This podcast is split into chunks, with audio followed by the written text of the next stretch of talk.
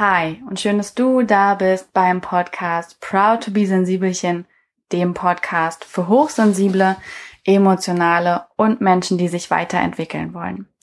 In der heutigen Folge habe ich einen ganz wundervollen Gast und zwar die Eva Maria Zurhorst. Sie hat das Buch geschrieben, Liebe dich selbst und es ist egal, wen du heiratest. Vier Jahre lang war das in Deutschland auf der Bestsellerliste, ist in 18 Sprachen übersetzt worden und es war mir eine persönliche Freude, mit ihr zu sprechen, weil ich ihren Werdegang unfassbar spannend finde. Sie war Journalistin und Auslandskorrespondentin. Sie ist danach Managerin geworden, danach Coach. Zusammen mit ihrem Mann ist sie heute Beziehungscoach und ich würde sagen, damit auch der, die beiden bekanntesten in Deutschland. Und sie ist ein Sensibelchen durch und durch. Total in ihrer sensiblen, sanften, weiblichen Seite und das Interview war für mich sehr inspirierend, sehr erfreuend. Wir haben das Ganze mit Bild aufgenommen und ihr seht es ja nicht, aber vielleicht hört ihr zwischendurch meine Reaktion, die ich so ähm, sinnbildlich von mir gegeben habe. Es ist wirklich ein tolles und spannendes Interview und ich wünsche dir damit ganz viel Freude und würde mich auch freuen, wenn du mir Feedback dazu hinterlässt, wie dir das Interview so gefallen hat.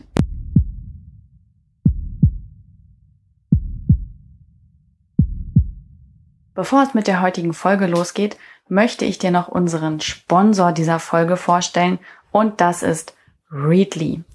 Readly ist das sogenannte Spotify der Magazine, denn dort kannst du jederzeit und überall deine Lieblingsmagazine lesen. Mehr als 2700 Magazine hat Readly übrigens im Angebot und mit der App kannst du die mit dem Smartphone, mit dem Tablet oder was auch immer jederzeit aufrufen, lesen, markieren, Favoriten bestimmen, Lesezeichen setzen und das auch mit mehreren Personen im Familienaccount. Und weil Readly uns auch ziemlich knorke findet, haben die das gemacht, dass du das einen ganzen Monat umsonst lesen kannst. Geh einfach auf readly.com slash Maria und Dort füllst du einmal deine Angaben aus und dann kannst du einen ganzen Monat umsonst Magazine lesen. Perfekt für die Urlaubszeit. Wenn es dir übrigens dann nicht mehr gefällt, kannst du auch kostenfrei wieder gehen. Readly hat keine komische Abo-Falle oder sowas. Und wenn du bleiben möchtest, dann kostet das übrigens 9,99 Euro. Also so viel wie wahrscheinlich, ja, zwei Magazine, die man sonst kauft.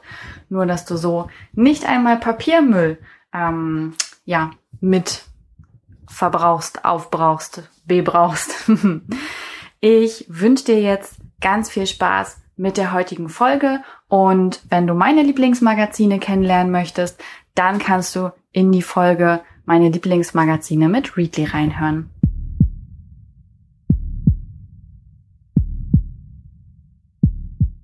Ja, hallo Frau Zurhorst und schön, dass Sie heute im Podcast zu Gast sind. Und falls es Menschen gibt, die Sie noch nicht kennen, das soll ja immer mal vorkommen, bitte ich Sie, stellen Sie sich doch einmal vor.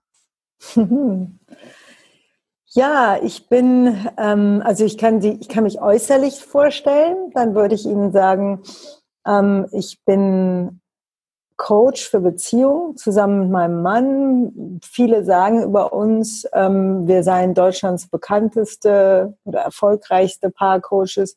Ich kann Ihnen sagen, dass ich das Buch geschrieben habe, Liebe dich selbst und es ist egal, wenn du heiratest. Das war vier Jahre ununterbrochen auf der Bestsellerliste. Ähm, das kennen mehr Menschen als mich. und ähm, aber ich kann Ihnen auch sagen, dass ich ähm, Eva bin und das war immer schon ein wahnsinnig gefühliges Wesen. Ich glaube, ich bin schon so auf die Welt gekommen.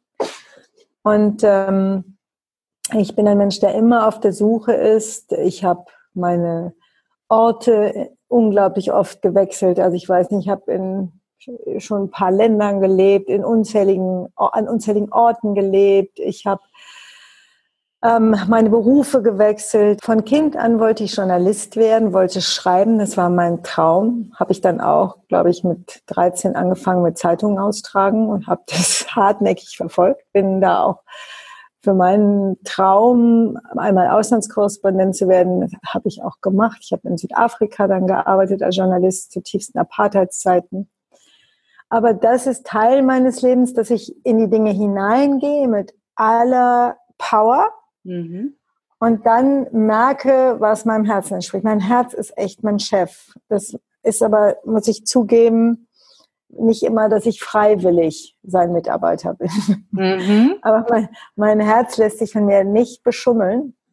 Und so musste ich also öfter schon in meinem Leben auf dem Zenit von irgendwas feststellen, dass es nicht das ist, was mein Herz sucht. Und so war ich am Zenit, musste ich feststellen, nein, Journalist sein ist nicht mehr meins, ähm, weil dieser Traum, Menschen der Blindenhund zu sein, Menschen tiefere Zusammenhänge zu zeigen, aber auch etwas auf dieser Welt zu bewegen, wie damals mitten in der Apartheid, den habe ich so nicht ähm, erlebt. So, und dann bin ich unter großen Tränen und Trauer, habe ich diesen Beruf an den Nagel gehängt. Und dann bin ich Managerin geworden. Habe gedacht, ich will was gestalten.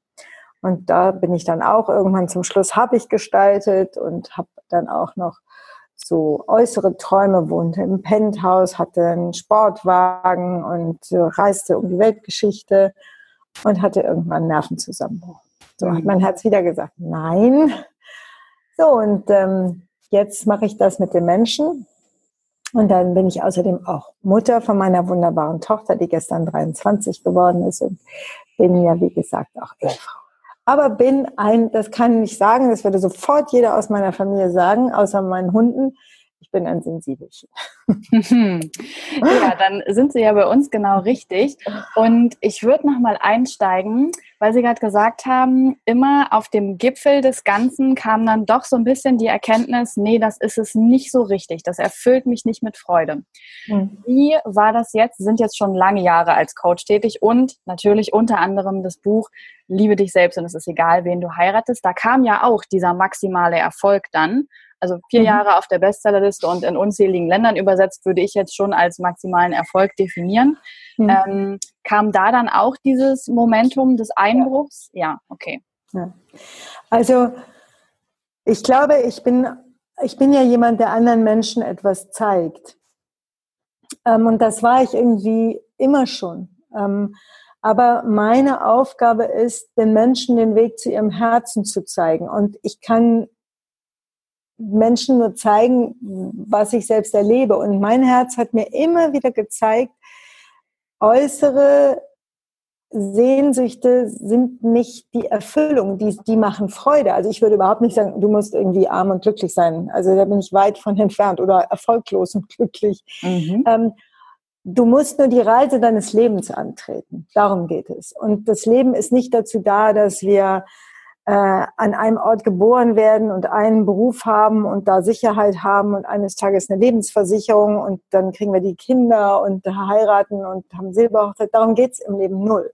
Hm. Es geht darum, mich zu entfalten und das heißt immer zuerst mich zu entdecken, weil wir ganz oft etwas entfalten und da sind wir bei meinem Zenit, wovon wir glauben, dass es toll ist. Mhm.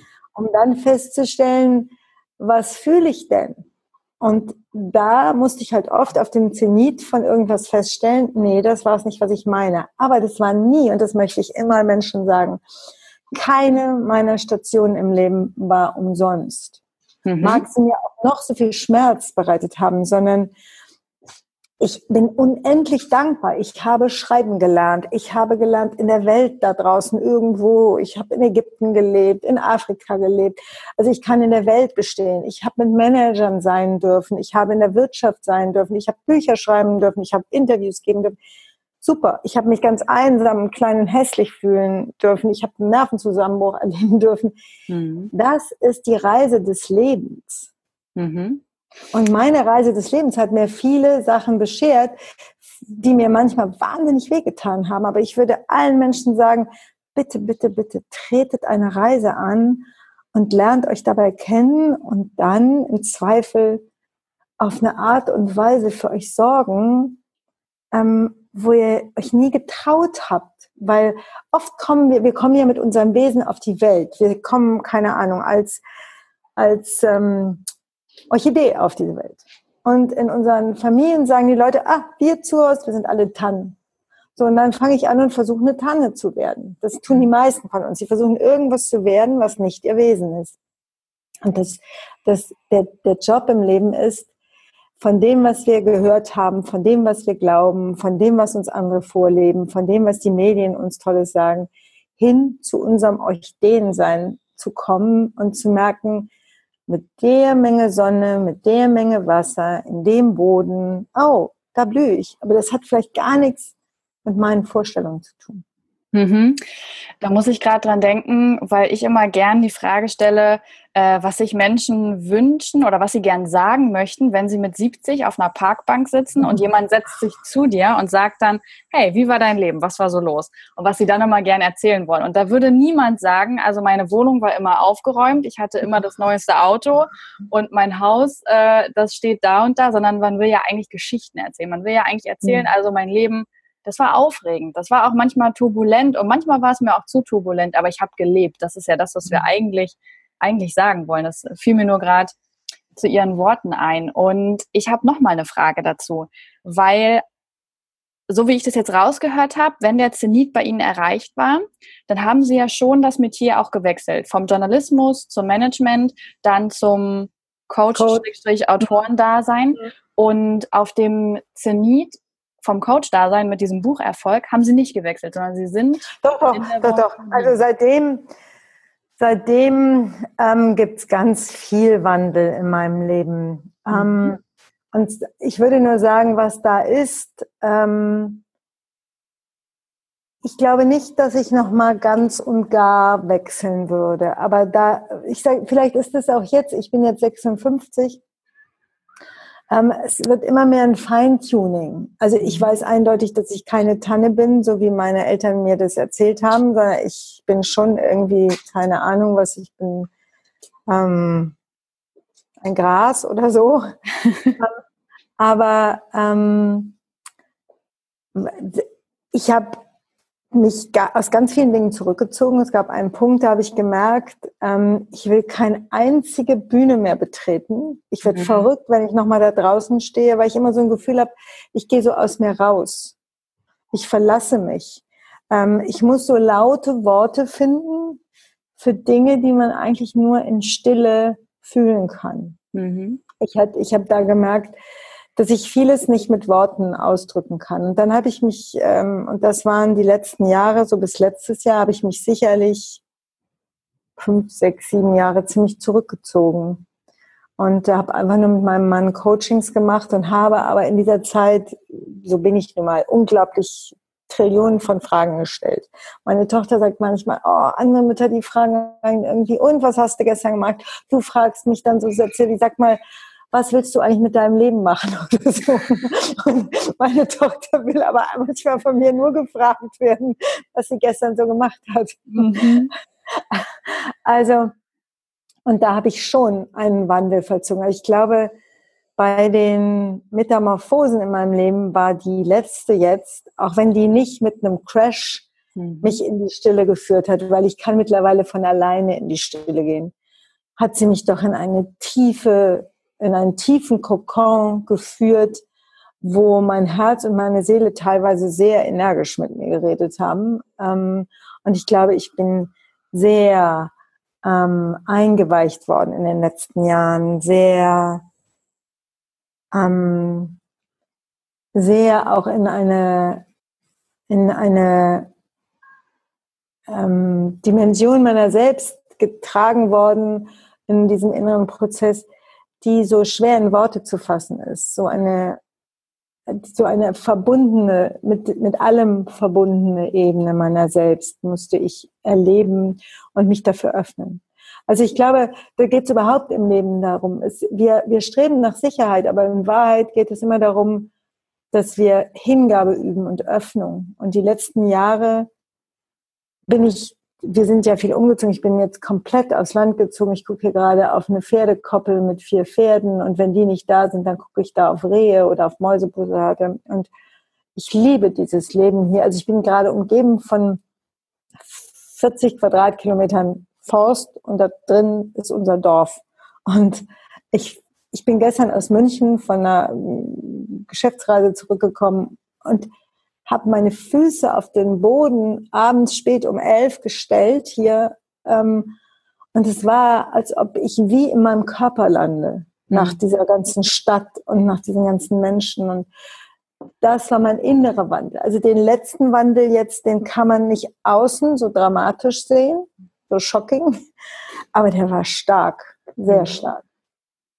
Und ich kann Ihnen eins sagen, da ich ja immer jemand bin, ich arbeite ja mit ganz vielen Menschen. Ich arbeite, ich gebe ja regelmäßig, ähm, begleite ich Frauen immer ein halbes Jahr in so Frauentrainings. Ähm, und ähm, ich merke, gerade gestern habe ich eine neue Gruppe angefangen, ähm, ich merke, dass ich das alles durchleben musste, weil immer mehr Frauen nicht mehr so leben können, wie mhm. man lebt das Weibliche ist auf so eine ganz andere Art als ähm, Emanzipation oder so. Ich habe ich hab das Gefühl, das Weibliche bricht gerade auf diesem Planeten hervor. Es, es quillt heraus und niemand kann diese, diese große, gewaltige weibliche Kraft mehr aufhalten. Mhm stimme ich Ihnen komplett zu. Ich finde auch, das ist ein toller Wandel, der gerade stattfindet, ja. dass wirklich das Weibliche an sich nicht unbedingt nur das weibliche Geschlecht, sondern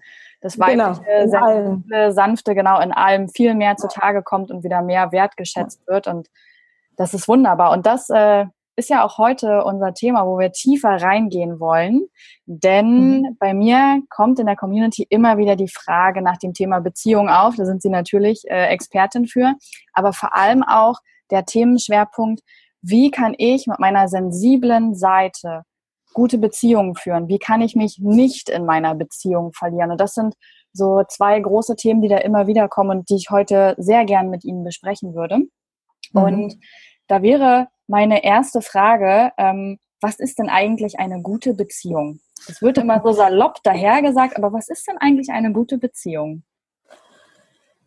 Eine gute Beziehung ist die, in der ich ähm, möglichst viel Orchidee sein darf mhm. und mich traue, dafür einzustehen. Also eine gute Beziehung, kann ich gleich sagen, fällt nicht vom Himmel hat auch wenig bis gar nichts damit zu tun, dass sich äh, die beiden idealen Menschen treffen, die es eh nicht gibt. Ähm, zumal Beziehungen wir selber überhaupt nicht bestimmen. Also unser Bewusstsein nimmt fünf Prozent von uns ein und unser Unterbewusstsein 95 Prozent. Und das Unterbewusstsein regelt immer, mit wem wir zusammenkommen. Also wir können es sofort knicken zu glauben, oh, beim letzten Mal, das war nicht so gut, jetzt muss ich was anderes machen. Das ist ein völlig sinnloses Unterfangen. Sie kriegen den, oder die, ähm, der oder die ihre Entwicklung am besten unterstützt. Und das ist nicht immer der netteste Mensch. so. Das heißt, eine gute Beziehung, die muss ich erstmal formen. Das heißt, ich komme mit irgendwem zusammen, dann verliebe ich mich und denke, wow, das ist super, das ist, das, das wird jetzt richtig rundlaufen. Und also spätestens, wenn ich mich äh, dazu hinreißen lasse, ein Kind zu kriegen, läuft gar nichts mehr rund. Das ist der Hauptscheidungsgrund schlechthin, weil dann werden, wird alles gesprengt. Aber es gibt auch oft ohne Kind schon ganz viel Sprengstoff. Und daran ist überhaupt nichts falsch. Einfach gar nichts. Sondern ähm, jetzt geht's los. Jetzt kann ich mich weiten. Jetzt kann ich mich entdecken. Und eine gute Beziehung ist, dass ich merke, oh, das fühlt sich hier gar nicht gut an und ich ziehe mich nicht zurück, ich halte nicht meine Klappe, ich passe mich nicht an, ähm, ich hau auch nicht ab und verdrück mich und gehe irgendwo anders mir meine Anerkennung oder meine Nähe suchen, sondern ich stehe für mich ein. Ich bin so ein kleiner Revoluzer. Ne? Und wenn ich damit anfange, dann gibt es so Schleifprozesse in der Beziehung und die gehören dazu. Viele Menschen haben einen völlig überhöhten Harmonieanspruch. Und die mhm. meinen, das muss irgendwie, ganz oft kommen hier Leute zu, zu uns ins Coaching. Wir, wenn wir, wir arbeiten ja hauptsächlich mit Paaren, wenn man und ich zusammenarbeiten und sagen, ah, wir haben uns nie gestritten, wir verstehen gar nicht, warum das jetzt ähm, nicht mehr geht. Und dann sage ich, ich aber. Weil das ist nicht gut. Mhm.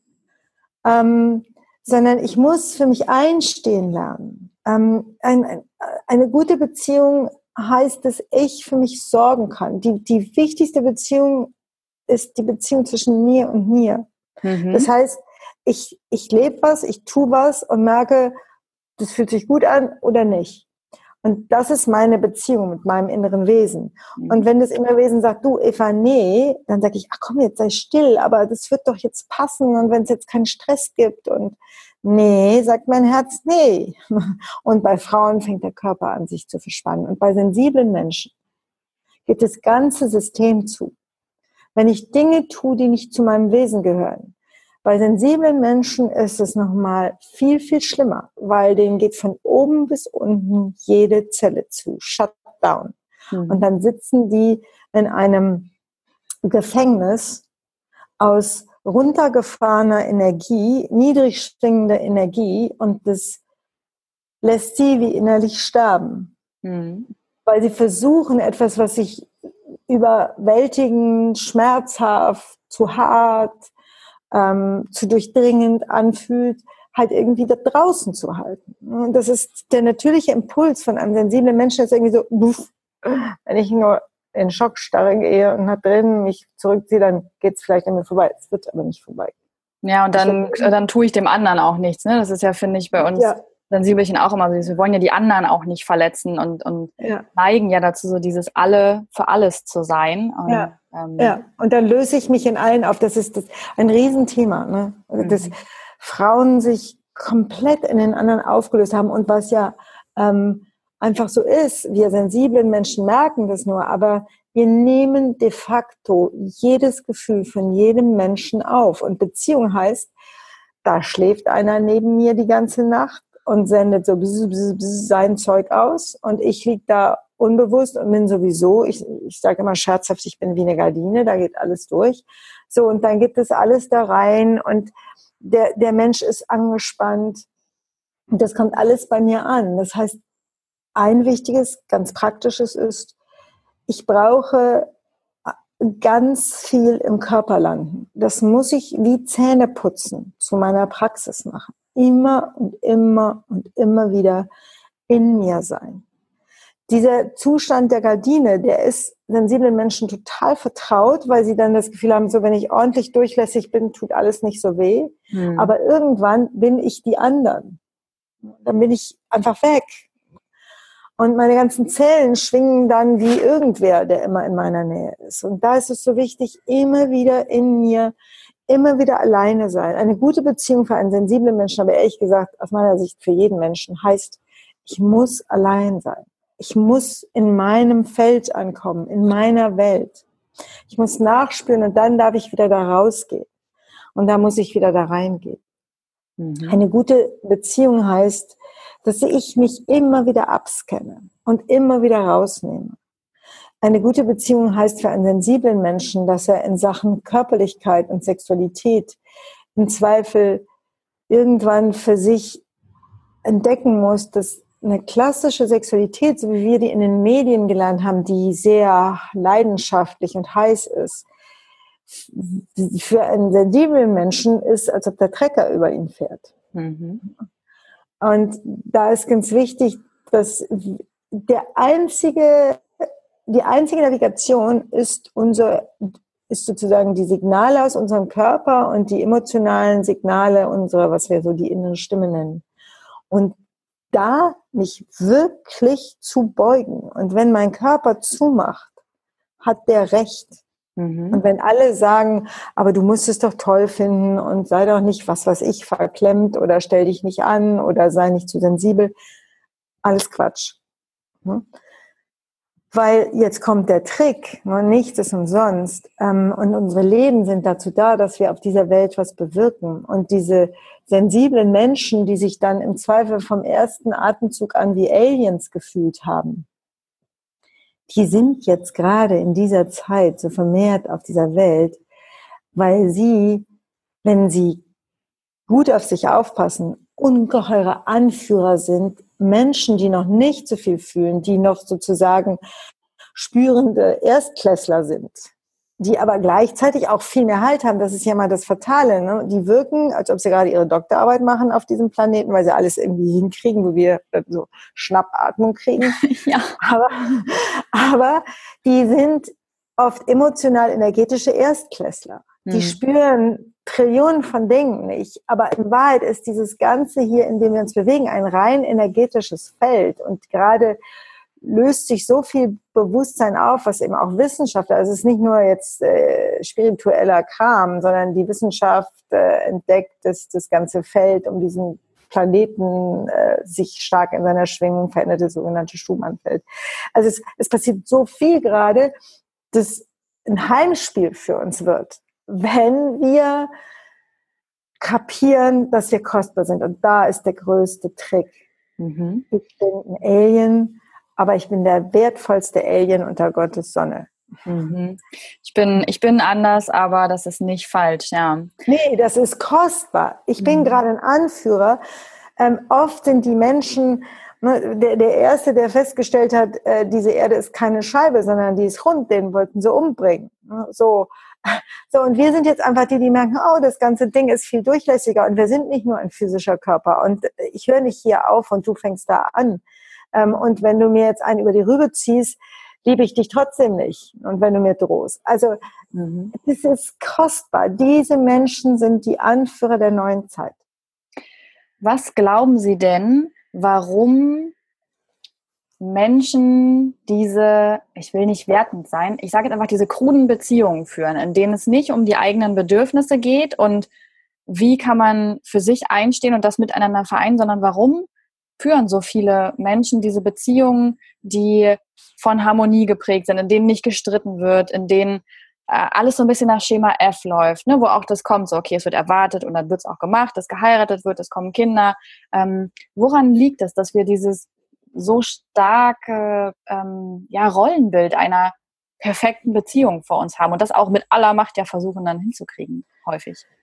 Äh, da fängt genau an, dass ich sage, die äh, hochsensible Menschen sind Anführer einer neuen Zeit, weil je stärker wir in unserer Welt der Vorstellung, der Konditionierung, also je stärker wir auf Programm laufen, das, je stärker wir ähm, sozusagen das Spielfeld unseres Unterbewusstseins sind. Und unser Unterbewusstsein, müssen wir uns vorstellen, wird im Alter von null in der Schwangerschaft bis drei zentral, also bis zu 80 Prozent geprägt. Und zwar nicht von dem, was wir sind, sondern von dem, was um uns rumschwirrt. Also jedes Kleinkind ist hochsensibel.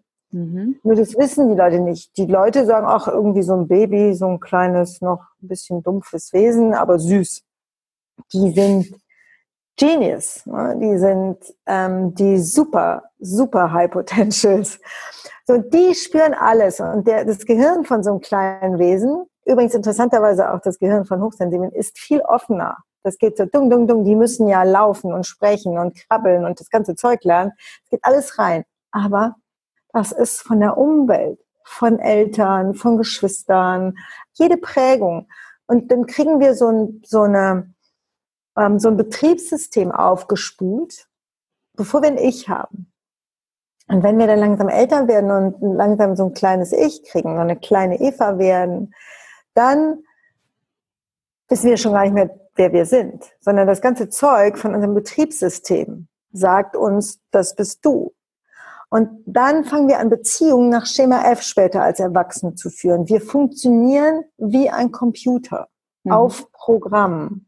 Und dieses Programm sagt, du musst das machen, du musst jenes machen und wir fühlen aber vieles nicht.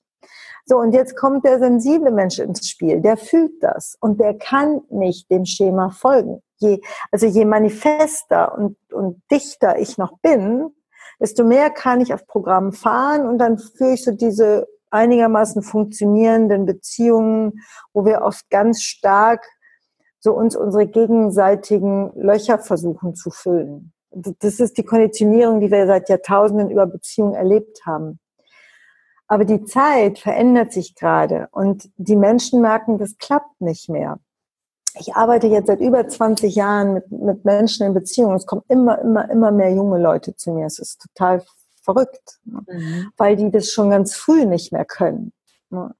Und der Job ist aus der Konditionierung, die im Zweifel für meine Eltern ein gutes Programm war, aber wenn wir auf unsere Eltern gucken, ähm, wer von uns kann aus seinem Eltern oder dem Freundeskreis seiner Eltern oder dem Verwandtenkreis fünf tiefgehende, ach, drei tiefgehende innigliche Beziehungen nennen. Und das sind fast alles Beziehungen, die wie ein Team im besten Falle auf Programm funktionieren. Mhm. Aber die Liebe, die braucht Präsenz im Augenblick, die braucht unmittelbare Wahrnehmung, die braucht Wesen, die so hier ankommen können, dass die Liebe durch sie wirken kann. Liebe ist nichts, was man da draußen kriegt. Wir sind Liebe. Und je fester wir in unserem Programm sind, umso verstopfter sind wir für die Liebe. Mhm. Und je durchlässiger wir sind, desto anfälliger sind wir für Wertlosigkeit und uns verlieren. Aber wenn wir Präsenz lernen, wenn wir lernen, in uns zu sein, im Körper zu sein und nicht wegzufliegen, dann kann die Liebe durch uns wirken. Und das ist es, worum es geht. Mhm. Wie kann ich zum Beispiel mehr zu meinem eigenen Ich finden. Also wenn ich mir jetzt vorstelle, dass das schon sehr früh in der Prägung beginnt, dass ich ja eigentlich überschrieben werde genau. und dann auch noch ein sehr sensibler Mensch bin, der sowieso ja immer ganz viel von anderen auch noch fühlt, da ist ja mein mhm. Ich-Anteil wahrscheinlich ganz, ganz gering irgendwann mit der Zeit geworden bei vielen. Genau. Wie, ja. kann, wie kann ich den wiederfinden? Also durch Zeit? Ehrlich gesagt, mhm. hilft den meisten Menschen ihr Wesen und lässt sie vor die Wand fahren. Mhm.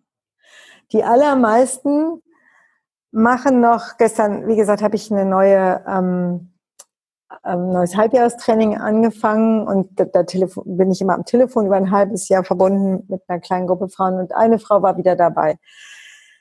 Jetzt haben sie mir gekündigt, ähm, mein Mann hat eine Freundin, ähm, so das Komplette und ich höre dann immer zu und weiß, Jetzt schlägt das wahre Wesen zu und zieht aus all den Dingen, die nicht zu uns gehören, die uns schon lange nicht mehr entsprechen, einfach die Energie.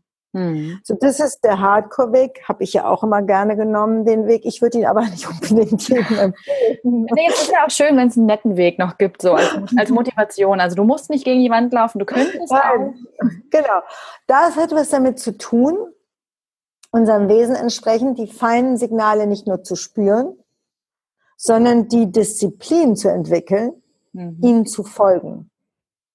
Und das ist nur, das, das braucht ungeheuer viel Mut, weil ich merke, ich kann das so nicht. Ganz oft fängt es mit dem Beruf an, dass ich merke, ich kann das nicht. Ich kann in diesem Büro nicht mehr sitzen. Ich kann in diesem Tempo nicht mehr sein. Ich, wenn dieser Chef noch einmal in mein Zimmer reinkommt, dann breche ich zusammen. Und dann, dann gibt es so viele, die sagen, nur stell dich doch nicht so an. Dann gibt es Eltern, die immer sagen, naja, so ist es nun mal. Und was die alle sagen, das ist meine Lebensherausforderung, das ist meine Lebensdisziplin. Zu sagen, ihr könnt es alle sagen, es fühlt sich für mich nicht richtig an. Mhm. Bevor ich meinen Nervenzusammenbruch hatte, habe ich vier Monate eine geschriebene Kündigung in meiner Tasche gehabt. Und ich war zu ängstlich, sie auf den Tisch zu legen. Mhm. Aber die Wahrheit ist, als ich mit meinem Manager-Dasein aufgehört habe, das, das, das, da darf ich Menschen auch nichts vormachen. Da habe ich meine Penthouse-Wohnung, meinen Sportwagen abgegeben. Ich habe mit ganz vielen Leuten überhaupt nichts mehr zu tun gehabt, weil ich gar nicht mehr das konnte. Ich habe mir selber eine kleine Wohnung ohne Heizung renoviert. Ich bin Fahrrad gefahren. Ich hatte Arbeitslosengeld. Also das Ding war zero.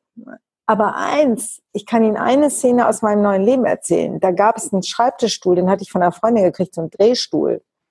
Ich habe tagelang auf diesem Drehstuhl mich gedreht, weil ich mich wie befreit gefühlt habe. Mhm. Aber es war beängstigend vom Außen. Und meine Mutter hat gesagt, ich enterbe dich, wenn du dich nicht bei deinem Chef entschuldigst und da wieder anfängst. Ähm, und ich habe gesagt, dann enterb mich. So, also irgendwann braucht es den Mut, stärker zu sein als die Angst. Mhm. In der Beziehung, im Job und mit Freunden und vor allen Dingen der Top-Trigger Nummer eins sind Eltern. Yep. Ich, ich habe es reihenweise zu tun mit Menschen zwischen 40 und 70, die ich erstmal mit dem Hackebeilchen von ihren Eltern enteltern muss. Mhm. Damit die endlich kapieren, die meinen das alle gut, aber das Gegenteil von gut ist gut gemeint. Und die haben nicht die geringste Ahnung von meinem Wesen. Mhm. Und ich muss jetzt die Verantwortung für mich übernehmen.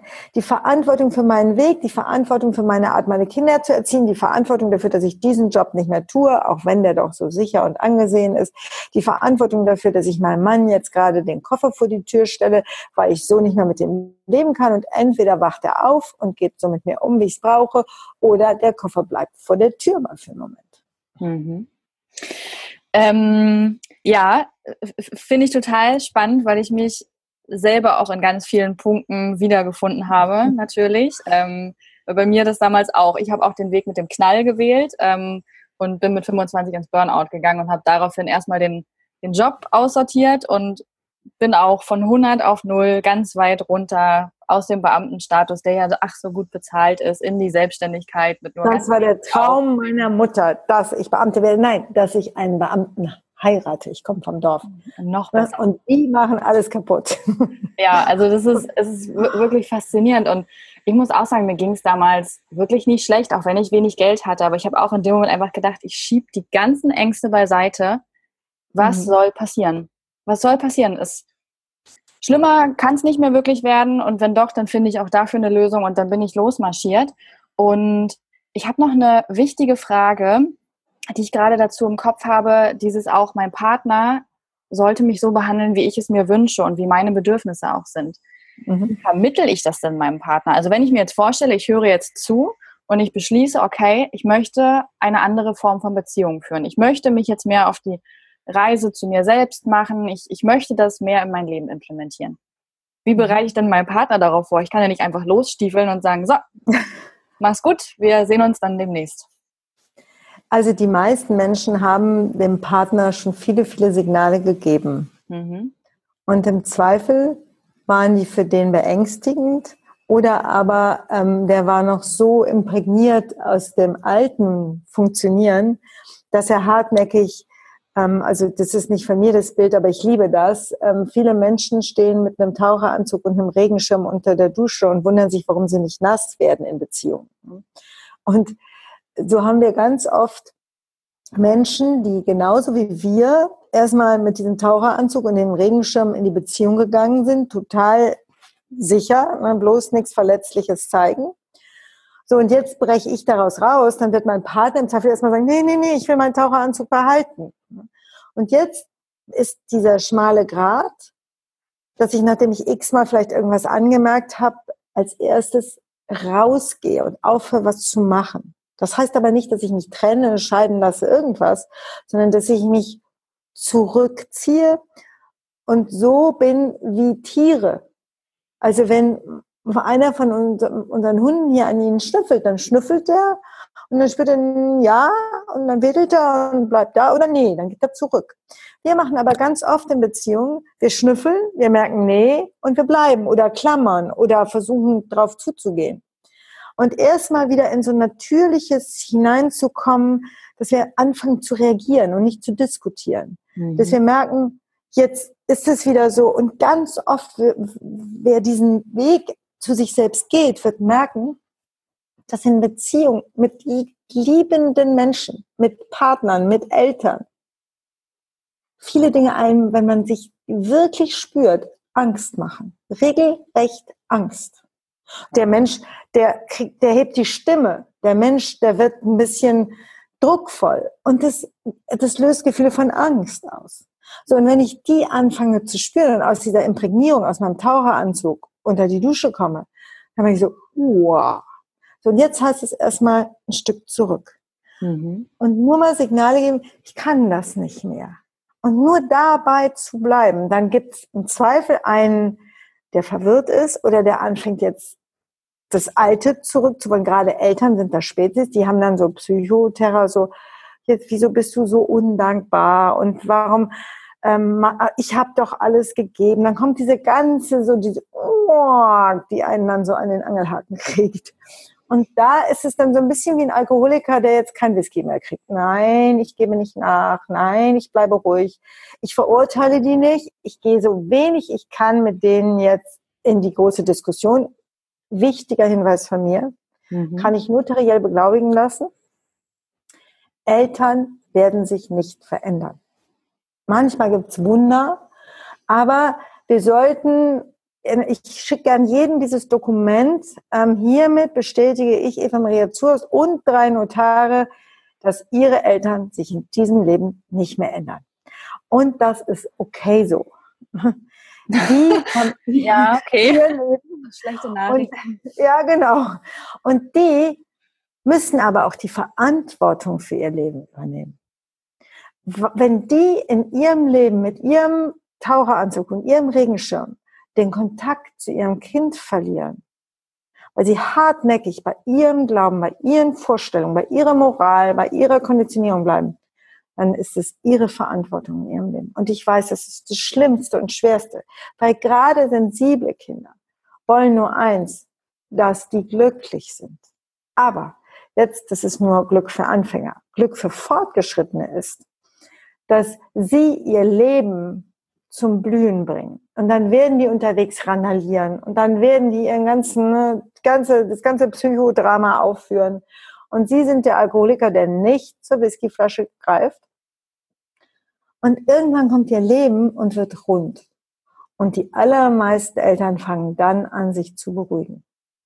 Das heißt aber, Achtung, immer noch nicht, dass sie sagen, Mensch, also ich komme vom Dorf, aus einer ganz einfachen Familie, katholisches Dorf da gibt es Berufe wie Beamter oder, also wenn man ein ganz toller Mensch ist, wird man sowas wie Anwalt. Wenn man ein super toller Mensch wird, wird man Arzt oder so. Aber Bücher schreiben und Psychokram und Podcasts geben und so, das ist kein Beruf. Und meine Mutter, also mein Vater ist sehr früh gestorben, meine Mutter hat bis heute nichts von mir gelesen. Meine Mutter findet es nach wie vor höchst suspekt, was ich hier tue. ähm, und die, die kann damit auch überhaupt nichts anfangen. Also das Maximum ist, dass sie irgendwie einer Freundin zeigt, hast du gesehen, ich komme aus dem Rheinischen Dorf, unser Eva war im Fernsehen. Ne? So, das hat mir so lange so wehgetan, weil ich wollte doch nicht hören, dass unser Eva im Fernsehen ist, sondern dass meine Mutter sagt, Wahnsinn, du hast Frauen irgendwie gezeigt, dass sie zu sich stehen können. Das hätte ich mir so gewünscht, weil ich bin hier in diesem blöden Dorf so gemobbt worden als junge Frau. Nix. So. Das kenne ich von so vielen Menschen. Ich zum Beispiel kann Ihnen sagen, ich habe meine Eltern gekriegt und mein Dorf, mein katholisches, in dem ich fast gestorben bin, damit ich Ihnen das jetzt erzählen kann. Hm. Und wenn, weil, wenn Sie mit einer großen Hantel trainieren, dann kriegen Sie durch den großen Widerstand starke Muskeln. Und Sie brauchen diese Widerstände damit sie wirklich eine Anführerin ihres Herzens werden. Und ihre Eltern sind die Hantel.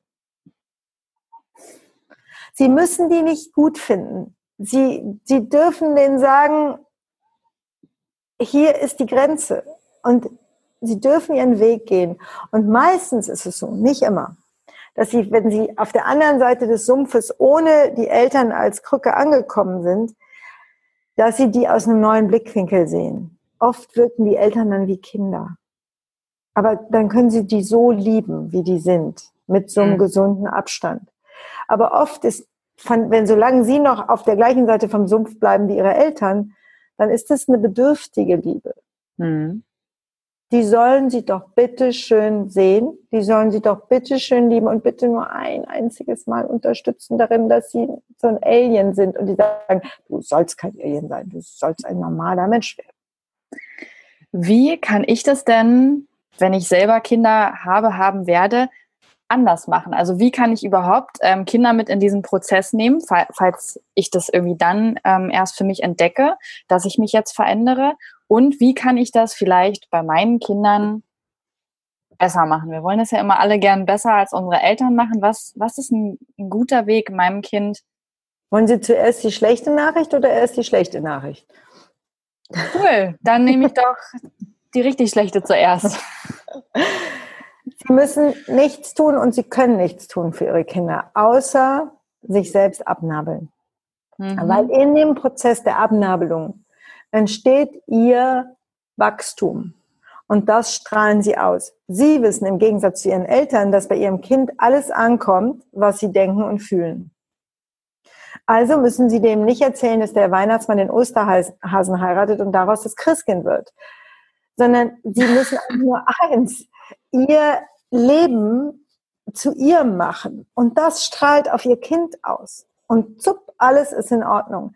Das heißt aber nicht, dass jetzt das Leben ihres Kindes ein Dauerschlafwandel im Phantasialand wird, sondern dass sie ihr Kind durch ihre Prozesse lehren, so wie eine Hundemutter den kleinen Hund am Nacken zuppelt, ähm, dass ihr Kind wächst ja nicht in ein Schlafenland rein. Das heißt, ihr Kind muss von ihnen lernen, mit Angst, mit Einsamkeit, mit Ablehnung, mit Verlassenheitsgefühlen umzugehen. Mhm. Und wenn die damit umgehen und durch so einen Prozess von Stopp zu den Eltern zum Beispiel gehen, dann passiert was in ihnen, woran das Kind partizipiert und merkt, ah, so macht man das.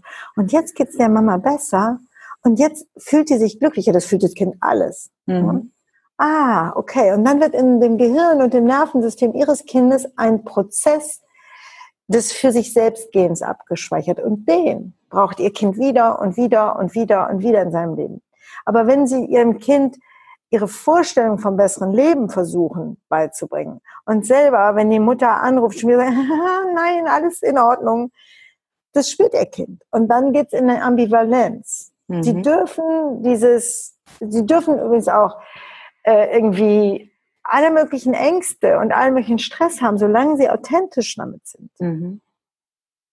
Sie müssen nicht perfekt sein, aber eins müssen sie ihren Weg gehen und das ist das größte Geschenk, was sie ihrem Kind machen können. Auch wenn es manchmal heißt, dass sie sich weniger ums Kind kümmern, dass sie ähm, eine Zeit viel mehr für sich selbst brauchen, dass sie so im Moment das Gefühl haben, sie sind ein mütterliches Ego-Monster. Ähm, das ist so heilsam. Was habe ich heute Morgen? Habe ich ein Interview gegeben. Es, was sagte die Frau?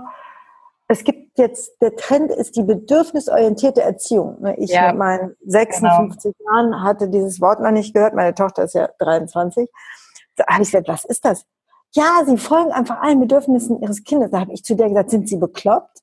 Dann habe ich das zurückgenommen und dann sage ich, glauben Sie mir eins, ich bin null eine hartherzige Mutter. Aber ein Kind ist ein unendlicher Bedürfnissog. Und das ist okay für das Kind, aber es geht um einen Prozess, dass das Kind lernt, dass die Liebe in seinem Inneren ist.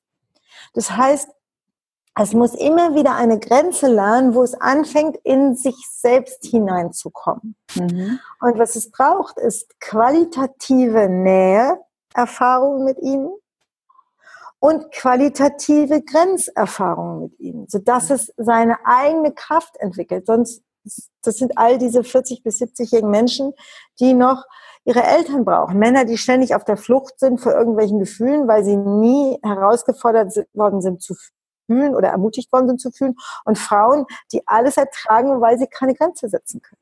Mhm. Und deswegen ist es so wichtig, die Bedürfnisse der, also wissen Sie, wer die schlauste Frau auf der Welt ist? Die Stewardess. Die Stewardess, die sagt immer, setzen Sie sich zuerst selbst die Sauerstoffmaske auf und dann Ihren Nachbarn. Ne? Mhm. Und bitte kümmern Sie sich zuerst um sich als Mutter und dann um das Kind, weil wenn Sie genährt sind, können Sie nähren. Wenn Sie sich aufopfern, machen Sie Ihr Kind schwach und sich selbst auch. Da werden jetzt bestimmt einige Eltern, die das, wie nennt man das dann noch im Englischen? Das wird ja immer, es wird ja nicht gesagt bedürfnisorientiert, es wird ja immer das englische Wort verwandt. Mir fällt es gerade nicht ein. Ich äh, kenne es Gott sei Dank nicht. Ja, Sie können mir alle böse Briefe schreiben. Sie werden genau.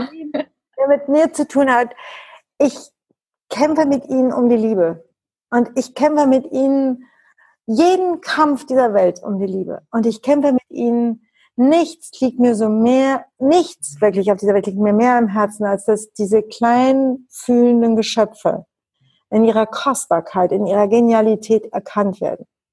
Aber nichts liegt mir ferner, als wirklich ihnen zu sagen, dass es irgendwelche Schwachmanen sind, die den ganzen Tag von ihnen betüttelt werden müssen. So, ja. und jetzt können Sie mir alle böse Briefe schreiben, bitte. ich packe die E-Mail-Adresse mit in die Show Notes. Dann können wir das direkt einfach durchleiten. Ähm, ich habe noch eine abschließende Frage, die ich immer ganz gern stelle.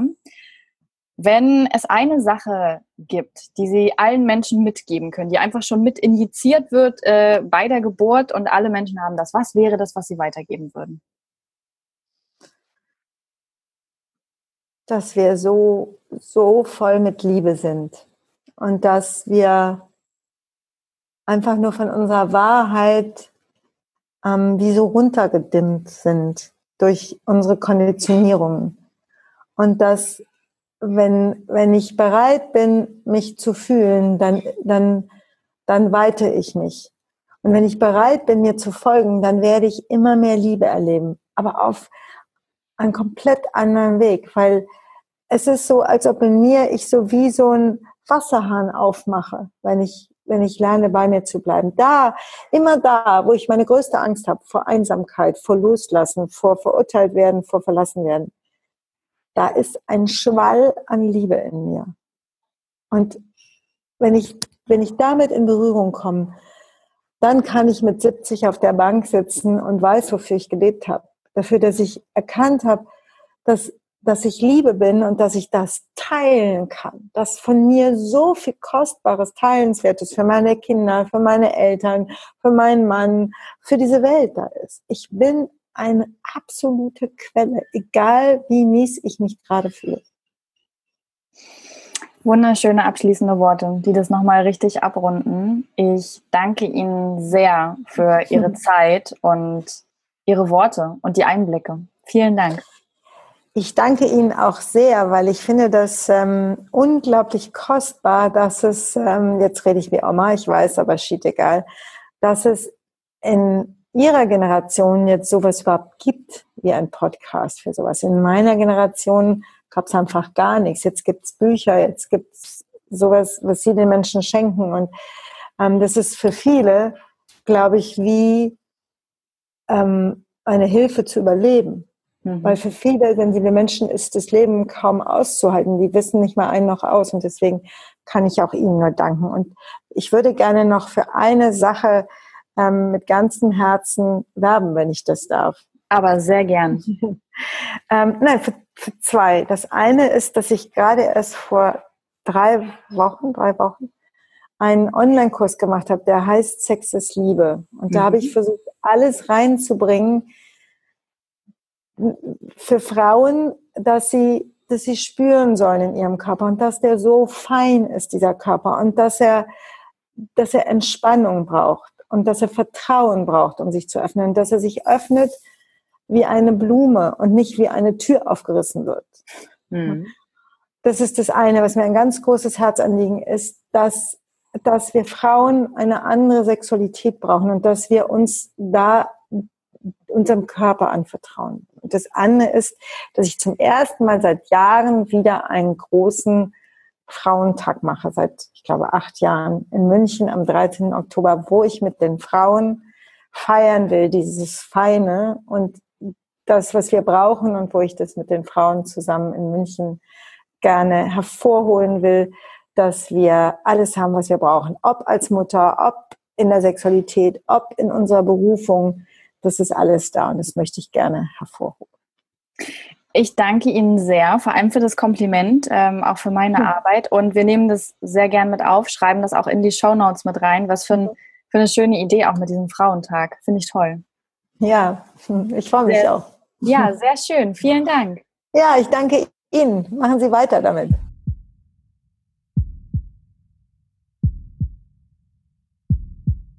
Ich würde sagen, ich habe nicht zu viel versprochen. Eva Maria Zuhorst ist einfach der Knaller. Ähm, ich bin begeistert von, von ihrer Art, von dem, was sie in ihrem Leben alles auf die Beine gestellt hat und wie sie auf das Leben blickt. Es war für mich wirklich spannend und hat mir viele neue Einblicke gegeben. Vielleicht dir ja auch, dir und deiner Beziehung, zu dir, zu deinem Partner, zu deiner Umwelt, zu deinen Menschen. Ich wünsche mir, dass du zumindest eine kleine Sache mitnehmen kannst. Das finde ich immer schön, wenn man aus solchen Folgen, wenn man die hört, etwas mitnimmt, wo man denkt, ja, das hat mich heute bereichert. Den Rest kann man einfach liegen lassen, vielleicht hilft es noch jemandem anders. Aber ich wünsche mir, dass du eine Sache mitnehmen konntest. Das würde mich doll freuen. Und dann verabschiede ich mich an dieser Stelle und wünsche dir einen wunderschönen Tag oder Abend.